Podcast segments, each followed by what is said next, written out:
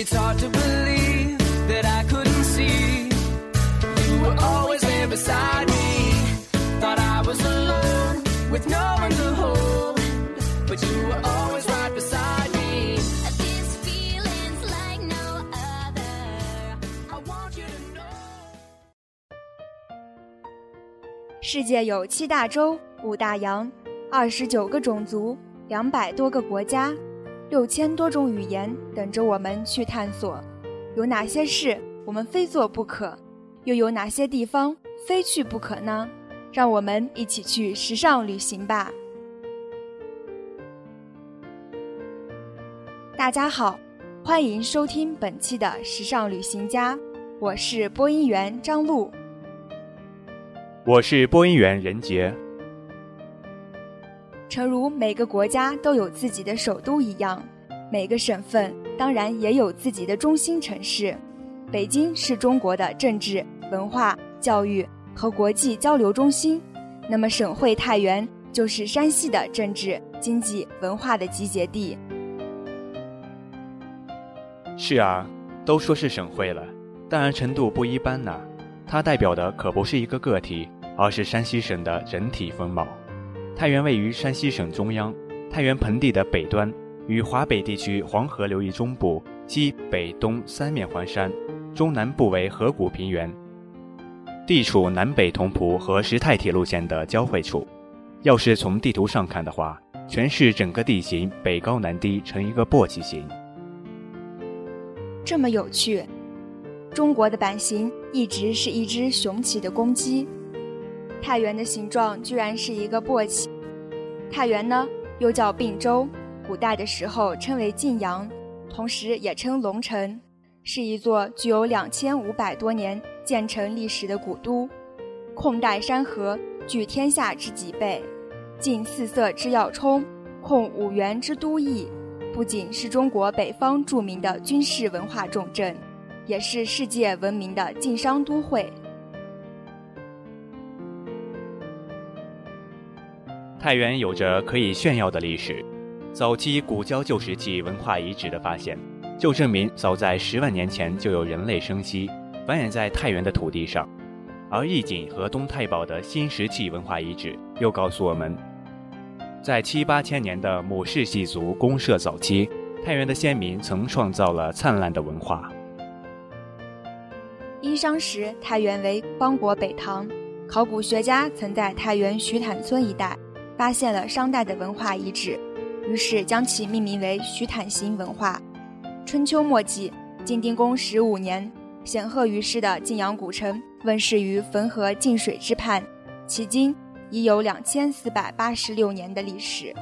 晋阳古城在战国初期曾做过赵国的都城，在秦始皇统一中国后，封天下为三十六郡，又在这块古老的土地上设置了太原郡，郡治晋阳。从此开始，晋阳就叫做太原了。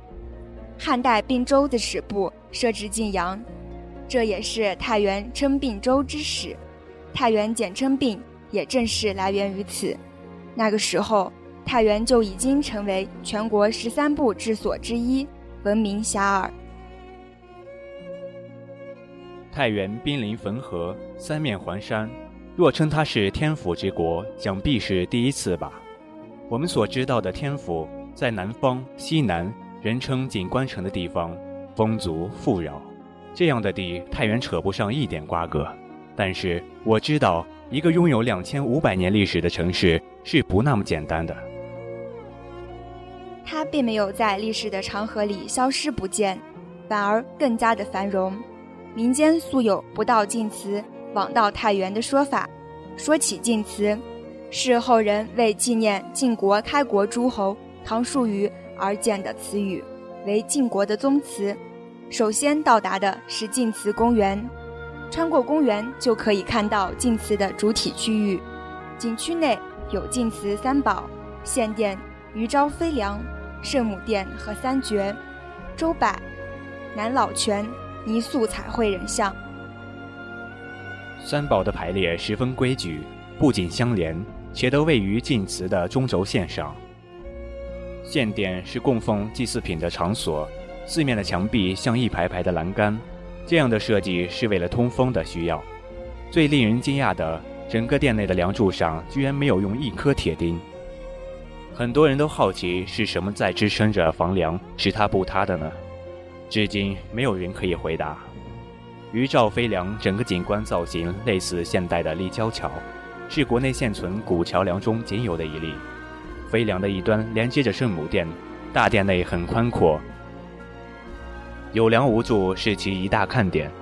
殿前八个廊柱上雕刻着八条跃跃欲飞的木雕盘龙，连同鱼照飞梁显得颇有气势。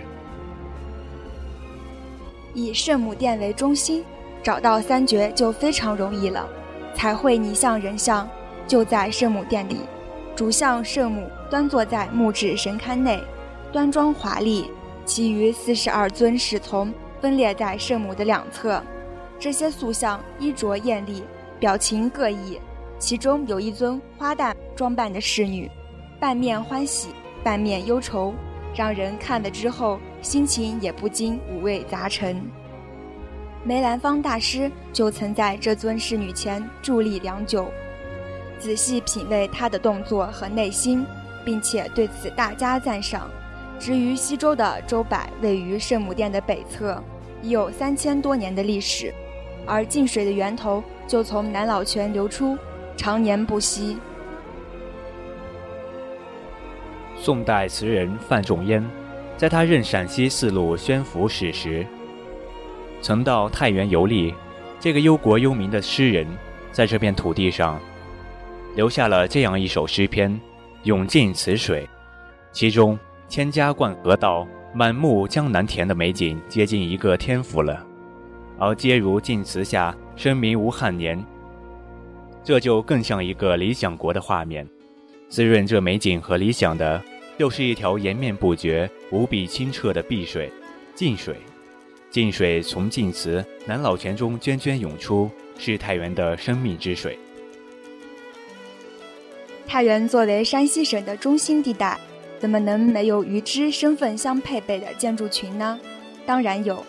太原长丰文化商务区位于汾河的西岸，是2011年在太原召开的中博会的主会场。总体地形呈左倾的凸字形，沿汾河西岸展开。分为上下两层，设计有双层交通系统和绿化系统。建构时运用了一个岛的创意，把汾河水引入基地，形成汾溪，然后把平台整体抬升，形成了一个岛。从这里出发，向西北、正西和西南三个方向发散出三条轴线，由此形成五个风格各异的功能区，分别是北部会展区。中部文化艺术博览区、行政会议中心区、南部商务办公区和西部行政办公区，五个功能区相互关联、相互照应，体现出系统功能的优化和放大。商务区不仅设计新颖，而且还特别人性化呢。随着综艺节目《奔跑吧兄弟》的人气暴涨，在商业区内。有特定的场地出租，以供人们体验不一样的乐趣，可以和朋友们一起感受撕名牌的疯狂与乐趣。除此之外，因为商业区内现代化和浓郁的艺术气息，感染着一批批爱好编导的人们，纷纷来此拍摄微电影，到此处取景，为作品添加一些新的元素。穿行在太原的街巷，两千五百年的历史遗痕。镌刻在城市不老的容颜上，众多饶有趣味的街巷名称，就是这座城市最为重要的标识之一。提起街巷，那就不得不到柳巷了。柳巷是太原历史上最悠久、最繁华的商业街，具有三百多年的商业历史。这里承载了当地几代人的记忆和梦想，已经成为一种挥不去的情节。如今的柳巷商圈，拥有多家大型商业购物中心、上百家品牌专卖店、当地老字号饭店以及各类酒吧、影院等娱乐场所。来到柳巷，就不能不说说这里的老字号——清河园饭庄的头脑汤，百年来一直热乎乎地滋润着太原人的身心，是一顿任一粒的羊肉蒸饺，在当年经济困难的时代，是普通太原人过节的一大追求。如果嘴馋了，当地人会去柳巷的六味斋买一块酱肉，这里的酱肉至今在选料和配置方法上都严格遵守着传统的做法。每逢春节和重大的节假日，太原的年轻人还会在午夜时分来到柳巷一带逛街。附近的纯阳宫每逢春节还会举办道教的开坛法会，到时候还能观赏到晋剧的表演。人们常说“民以食为天”，出来玩怎么能少得了吃的呢？好刚刚羊杂割店是太原最有名的羊汤店，无时无刻都有人在排队。隆冬季节进店里，要上一碗羊杂割加肉，再来个羊肉汤和油酥饼，嫩绿的葱花漂浮在羊汤上，拿筷子搅拌均匀，羊汤的香味就四处飘散。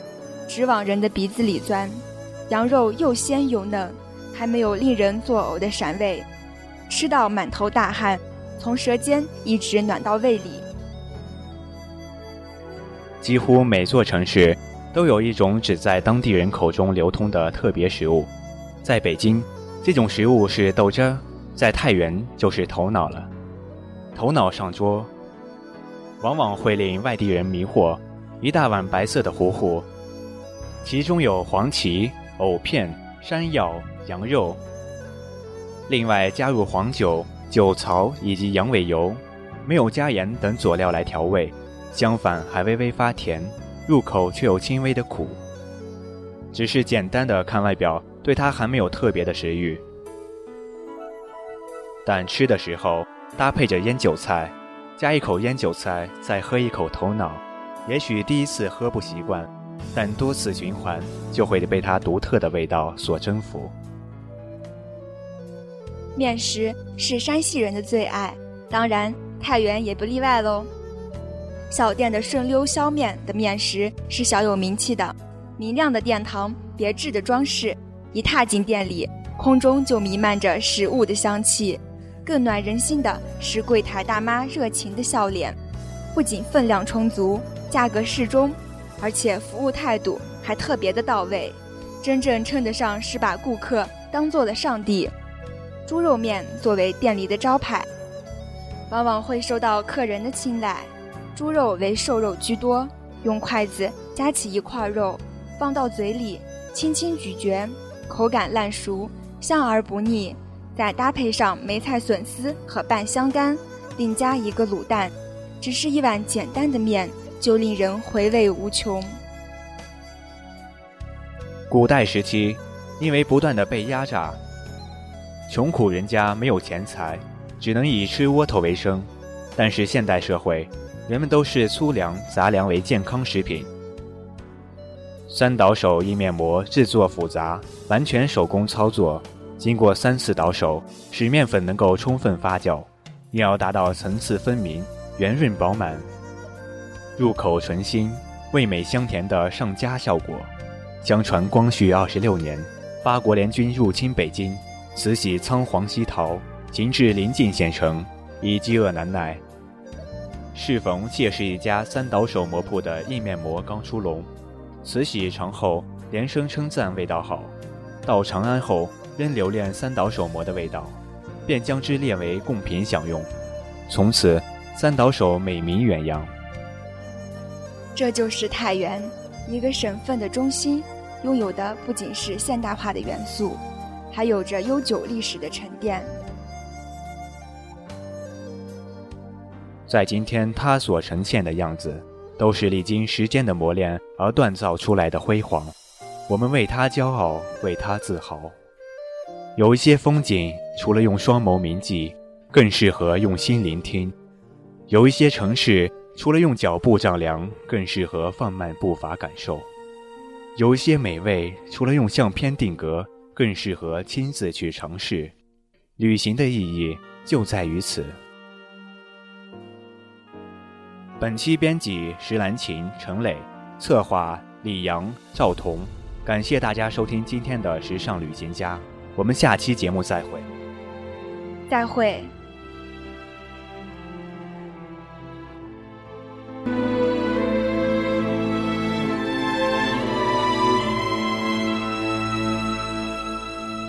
变幻，风云几卷，乱世起，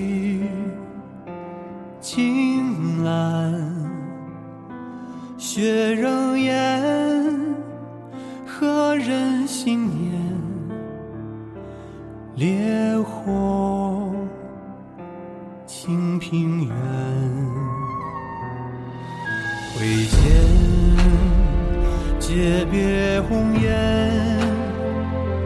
不一许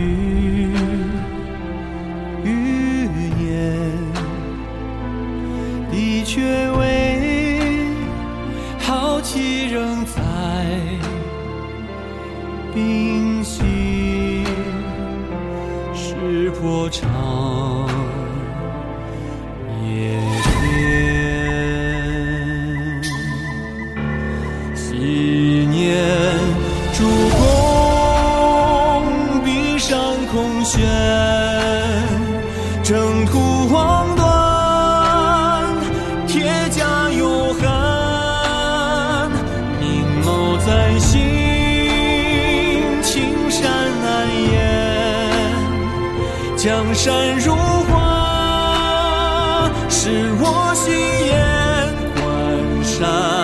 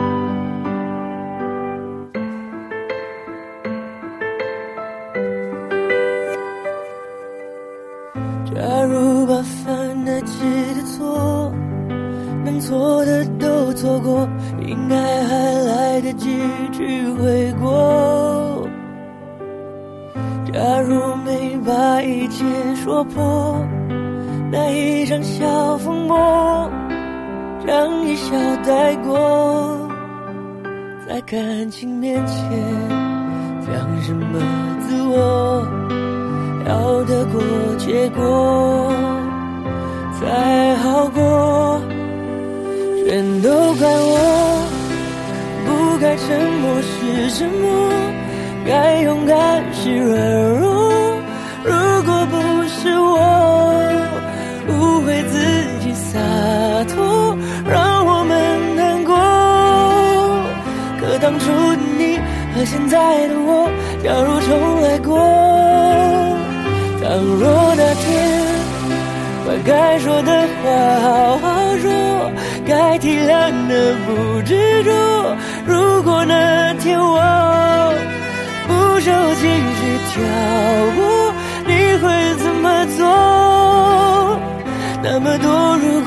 可能如果我，可惜没如果，只剩下结果。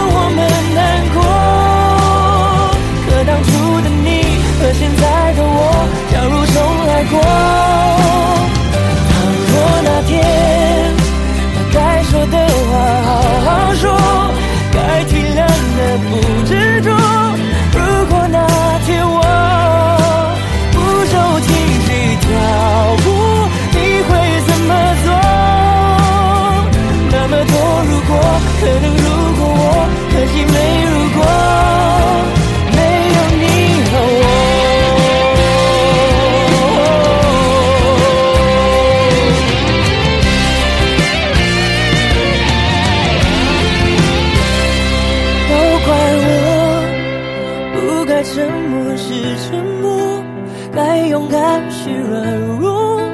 如果不是我误会自己洒脱。